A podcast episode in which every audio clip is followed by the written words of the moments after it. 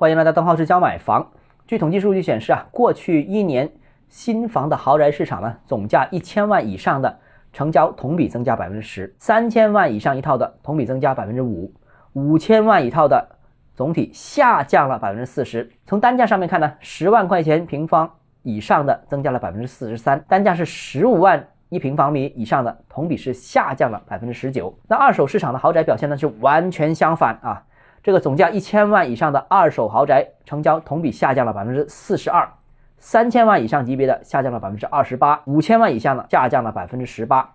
那单价十万以上的二手豪宅降幅达到了百分之五十五，十五万一平的豪宅二手。下降了百分之五十二，所以整体趋势上面下跌的是比较明显的啊。那豪宅市场出现了一手强二手弱，这这个到底是什么原因呢？我觉得有几点值得大家关注的。首先，第一个呢，就是豪宅市场现在已然已是一个改善型为主导的这样一个市场。据发布数据的机构统计显示啊。豪宅购买客户当中，百分之六十是改善型买家，这个典型的住房升级，豪宅也有刚需啊，豪宅也要升级啊。那所以呢，这一类型的客户呢，更愿意选择产品力升级的新房去买，新房使用率更高，环境更好啊，年限更新，那就选新房，不愿意选。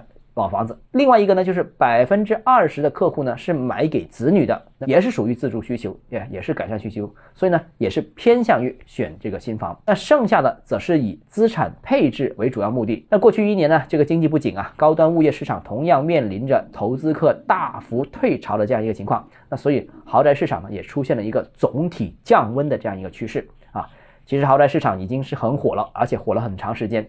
啊，全国楼市火的时候，它也火；普通住宅市场下跌的时候，它呢仍然继续火。所以现在似乎到达了一个阶段性的一个顶部啊。第二个呢，就是豪宅前期过热呢，涨幅也很多，所以呢，部分资金选择在这样一个时间点先行离场。楼市呢，总体上是二零二一年下半年开始降温的，但豪宅市场在楼市降温的那个时候，仍然一直高歌猛进。